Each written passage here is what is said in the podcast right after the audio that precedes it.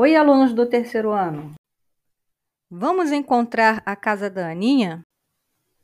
Ela me disse que mora depois da casa número 32. Qual será o número da casa de Aninha? Vocês saberiam me dizer?